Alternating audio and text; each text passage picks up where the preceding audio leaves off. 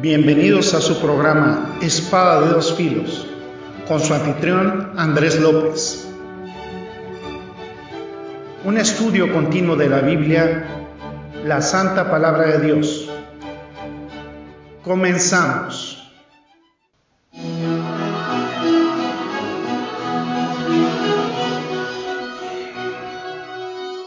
¿Qué tal amigos? Eh, bienvenidos a otro otra nueva emisión de nuestro programa, su programa Espada dos Filos, y cuyo propósito es el análisis de la Biblia, la palabra de Dios, y muy contento de estar nuevamente aquí con ustedes, ya dando, se puede decir como eh, cierre a nuestro estudio sobre el pecado, ah, el primer estudio, espero que tengamos la oportunidad de compartir otros más sobre este interesante tema, porque en realidad es un estudio muy vasto.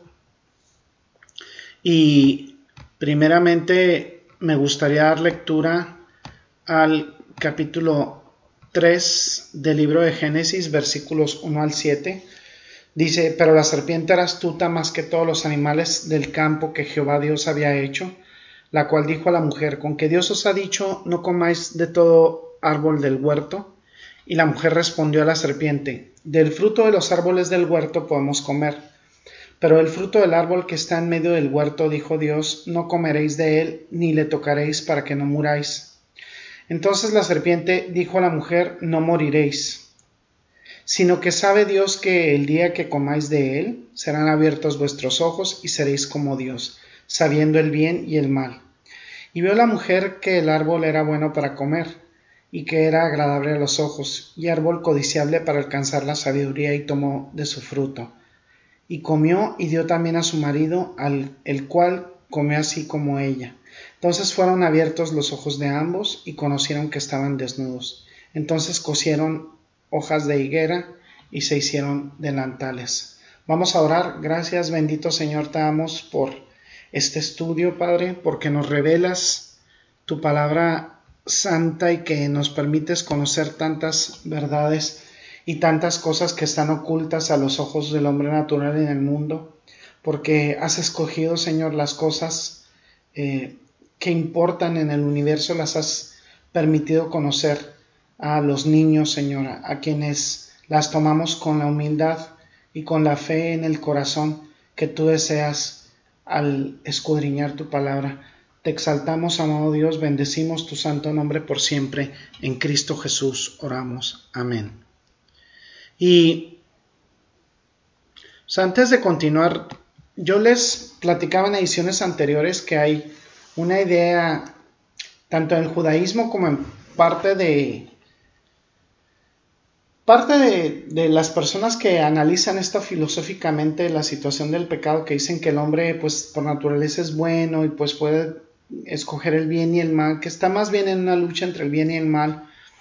Y podemos ver todos los días que, no es cierto, porque podemos analizar que, pues en realidad muchísimas cosas están muy mal.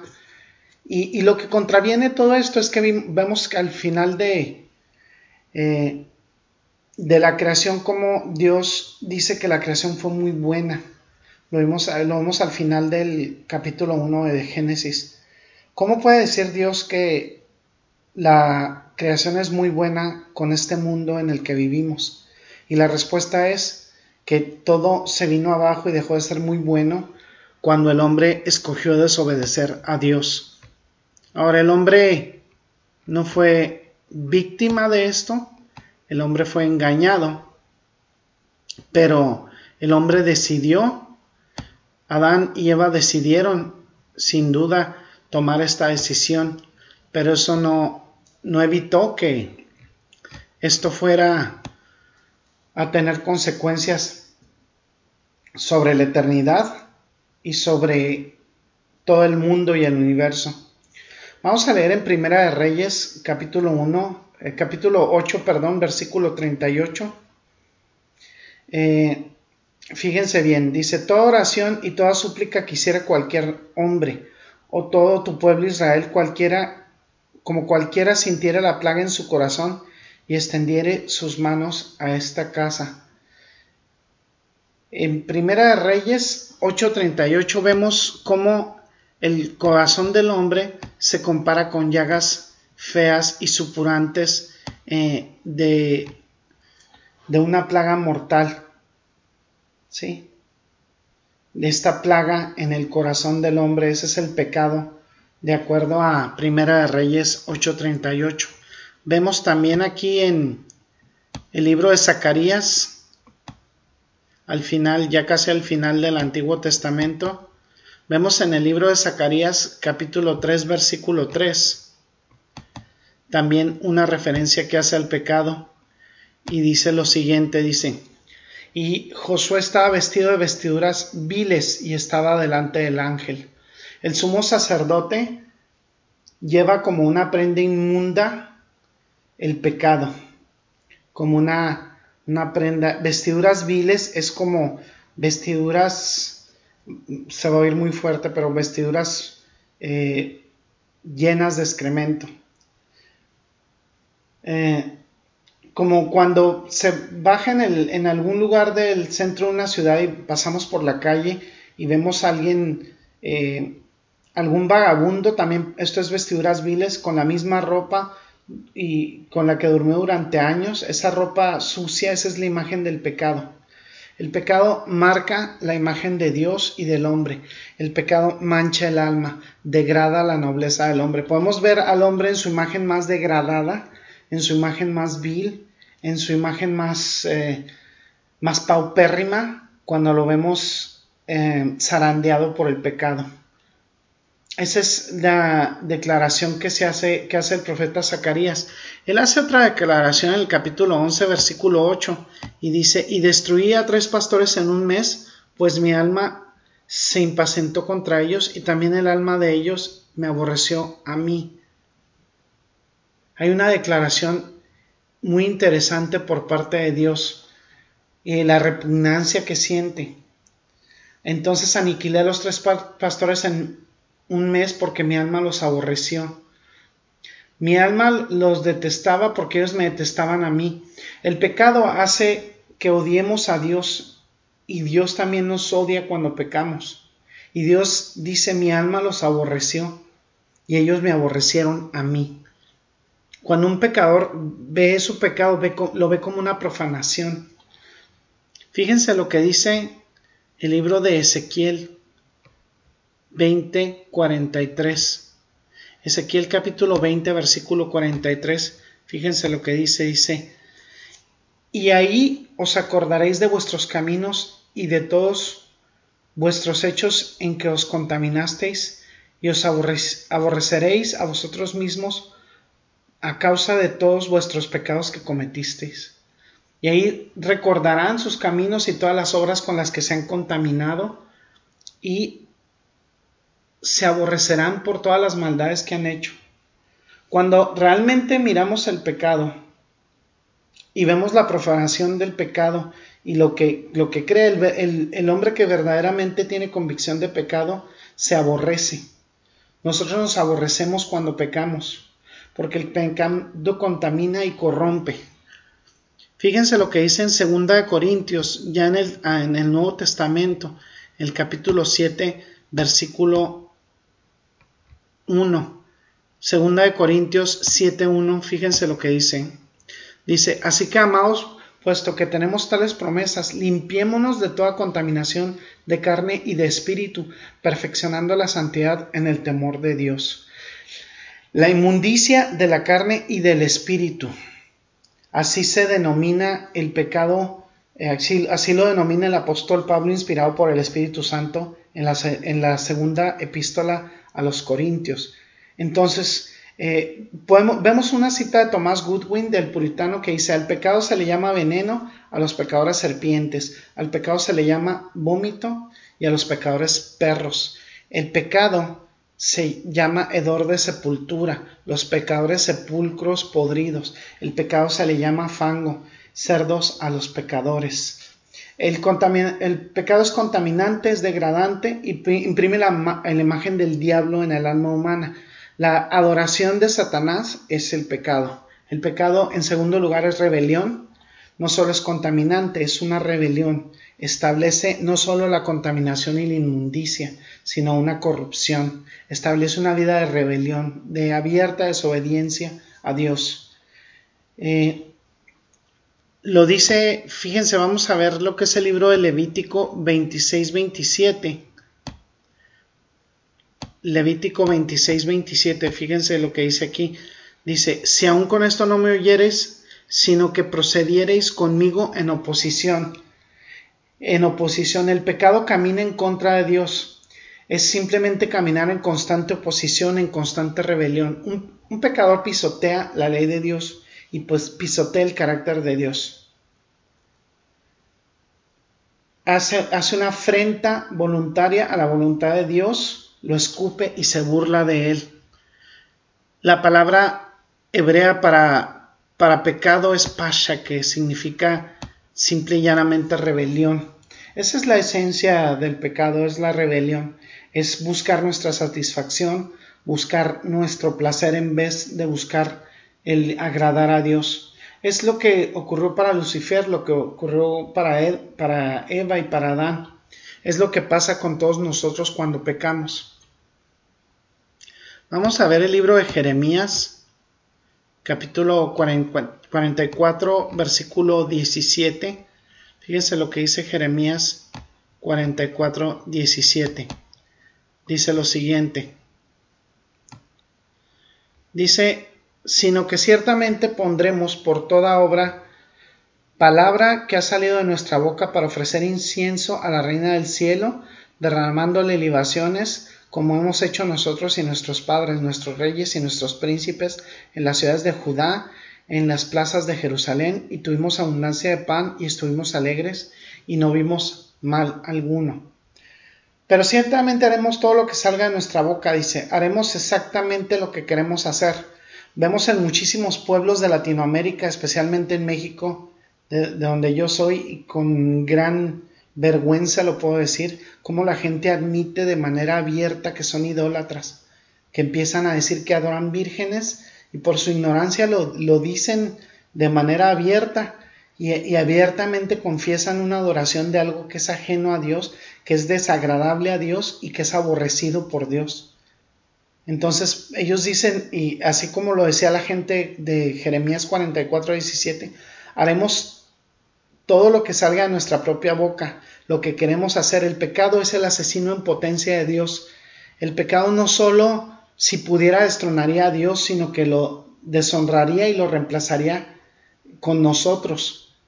El hombre se hace a sí mismo Dios cuando peca, y, idolatrándose escupiendo y, dándole espalda totalmente a Dios. Si el pecador se saliera con la suya, Dios dejaría de ser Dios y el pecador sería el único Dios en el mundo. Entonces el pecado es contaminante y es rebelión abierta e incesante. Para nosotros como cristianos debe ser despreciable. El pecado es ingratitud. Es ingratitud. Todo lo que tenemos, todo lo que somos, en nuestro respirar es de Dios. Vivimos y nos movemos y tenemos nuestro ser en Dios. Dios nos alimenta, Dios nos cuida. Y nosotros cuando pecamos somos malagradecidos. Es ingratitud nos, eh, el pecar contra Dios. Lo vemos, miren, vamos a ver el libro de Hechos, el capítulo 17, versículo 28. Hechos 17, 28, fíjense lo que dice. Dice, porque en Él vivimos y nos movemos y somos, como algunos de vuestros propios poetas también han dicho, porque linaje suyo somos. Dios hace salir el, sol, dice la escritura, sobre malos y buenos y llover sobre justos e injustos. Nos lo ha dado todo y nosotros somos ingratos y somos malagradecidos con Dios cuando pecamos.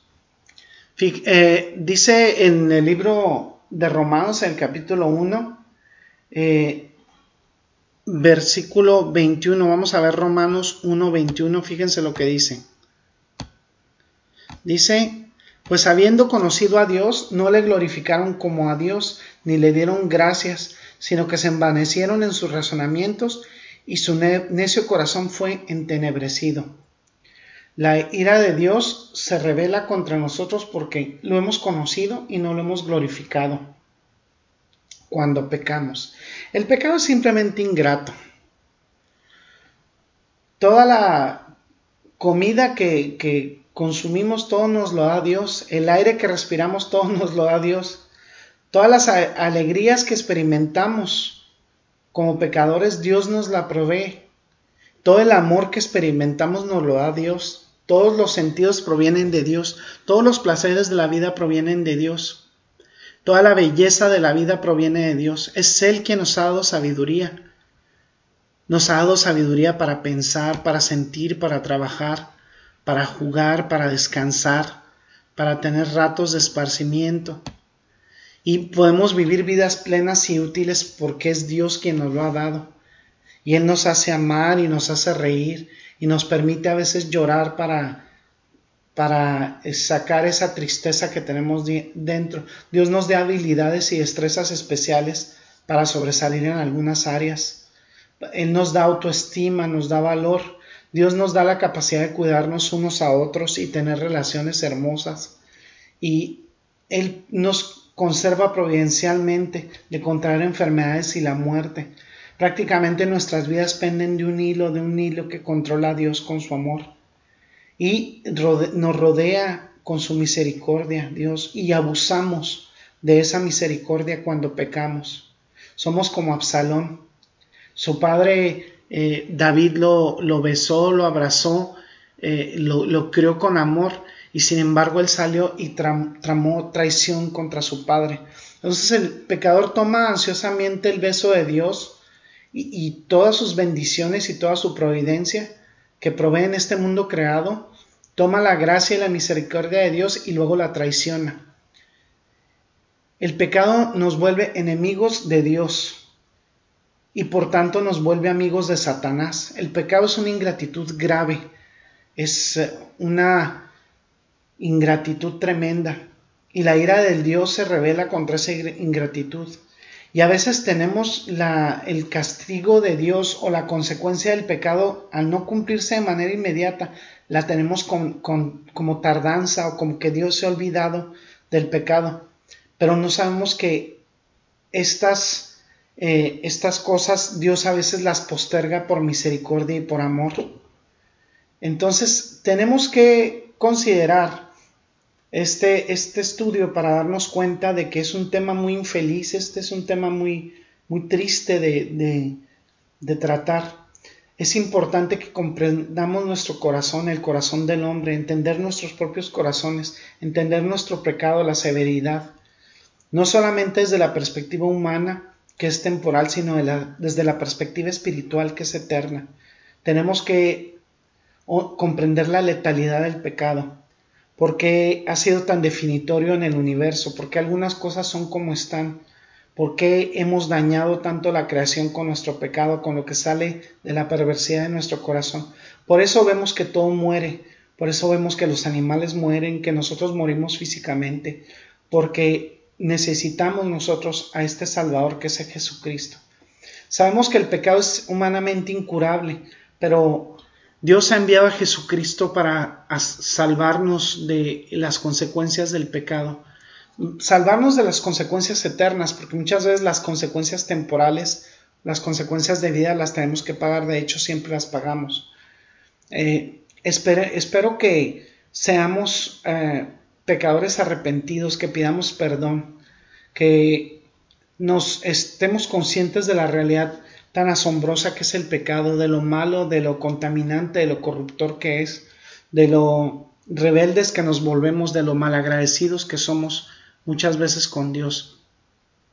Y, y cómo Dios tiene ese amor tan infinito que venimos vez tras vez con Él y, y nos sigue perdonando.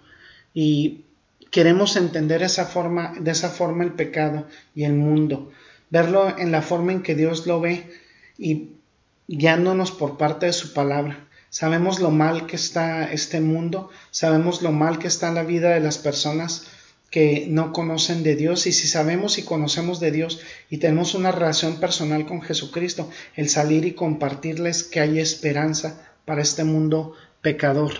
Y ese es, ese es el, fin de, este estudio que, Dios nos ha permitido tener juntos, el comprender esta realidad del pecado y comprender que, que sin Dios nada somos, que sin Jesucristo nada somos. Y este es un mensaje para ti que si nos estás escuchando no tienes a Jesucristo, debes saber que el mensaje de salvación es para todas las personas que están como tú, que porque Jesucristo murió por el pecado de todo el mundo y, no hace acepción de personas para la salvación. Eh, y la salvación es para quienes necesitan de ese arrepentimiento. Dios dice en, en Romanos 10:13 que a todo el que invocara el nombre del Señor no le, va a rechazar, el Señor va a ser salvo. Dice en 1 Timoteo 2.4 que Dios desea que todos los hombres se salven, que todos procedan a arrepentimiento. La salvación significa que tú seas salvo de las consecuencias eternas del pecado y esa salvación es esencial para tener una relación con Dios mientras vivimos aquí en la tierra y para tener vida eterna con Dios con Jesucristo en el cielo después de la muerte. Cuando las personas creen en Jesucristo como su único y suficiente Señor y Salvador, reciben la gracia de Dios y pueden evitar la condenación del infierno eterno que está reservado para quienes para quienes no creen en Jesucristo. Entonces, Dios lo que busca es una relación íntima, amorosa, eterna con cada uno de los pecadores. Ese es el propósito principal de la venida de Jesucristo. Él se ofreció a sí mismo en la cruz del Calvario y resucitó al tercer día. Como propiciación para nuestros pecados, Él se ofreció como un sacrificio, eh, como un sacrificio eh, eterno y nos quiere restaurar una relación amorosa e íntima con Dios. Porque así era en el principio cuando Adán y Eva todavía no, no caían en el pecado. Sin embargo, lo más importante es salvar nuestras almas del infierno eterno. Viene juicio para la humanidad. Viene juicio para la humanidad sin Cristo y va a, servir, va a sufrir además de una tremenda tribulación eh, con, cosas tremendas, eh, una eternidad en el infierno que es la experiencia más horrorosa que puede tener cualquier ser humano y cualquier alma y cualquier espíritu. Entonces, eh, yo te invito a que en este momento reconozcas a Jesucristo como tu único y suficiente Señor y Salvador, porque es lo único que te puede traer reconciliación con Dios. ¿Cómo se hace esto? En la intimidad de tu cuarto, en la intimidad de tu casa, pídele perdón a Dios con una oración sincera que salga de tu corazón, arrepintiéndote del pecado y comprometiéndote a llevar una vida eh, que sea una vida en obediencia a Jesucristo. Pídele que Él entre con su Espíritu Santo a tu vida y que transforme tu vida para que seas obediente al Señor. Que leas su palabra, que te congregues en una congregación que tenga sana doctrina para que puedas tener comunión con hermanos en Cristo y puedas rendir cuentas también, porque es importante siempre tener rendición de cuentas sobre lo que hacemos en nuestra vida. Entonces yo de veras, yo sí te invito en este momento a que si no tienes a Jesucristo como tu único y suficiente Señor y Salvador, no le has reconocido, que lo hagas ahora y que confíes en Él, porque Él es el único camino, Él es el camino, la verdad y la vida. Entonces vamos a orar. Gracias, bendito Señor, te damos por este estudio que nos has regalado sobre el pecado. Eh, espero, Señor, de veras de todo corazón que esto se haga una realidad para nuestras vidas, que reflexionemos antes de fallarle al Señor y que eh, pidamos perdón en arrepentimiento cuando lo hagamos y que comprendamos que el pecado destruye nuestra comunión con, contigo, Padre. Gracias, Señor, porque nos has revelado estas cosas tan importantes a través de tu palabra. Te exaltamos, bendecimos y glorificamos tu santo nombre por siempre. En Cristo Jesús oramos. Amén. Bueno, este ha sido su programa, nuestro programa Espada de dos Filos. Los esperamos para la siguiente emisión y Dios los bendiga. Hasta luego. Gracias por el placer de su sintonía. Lo esperamos en una nueva emisión de Espada de dos Filos, un estudio bíblico completo versículo por versículo. Hasta pronto.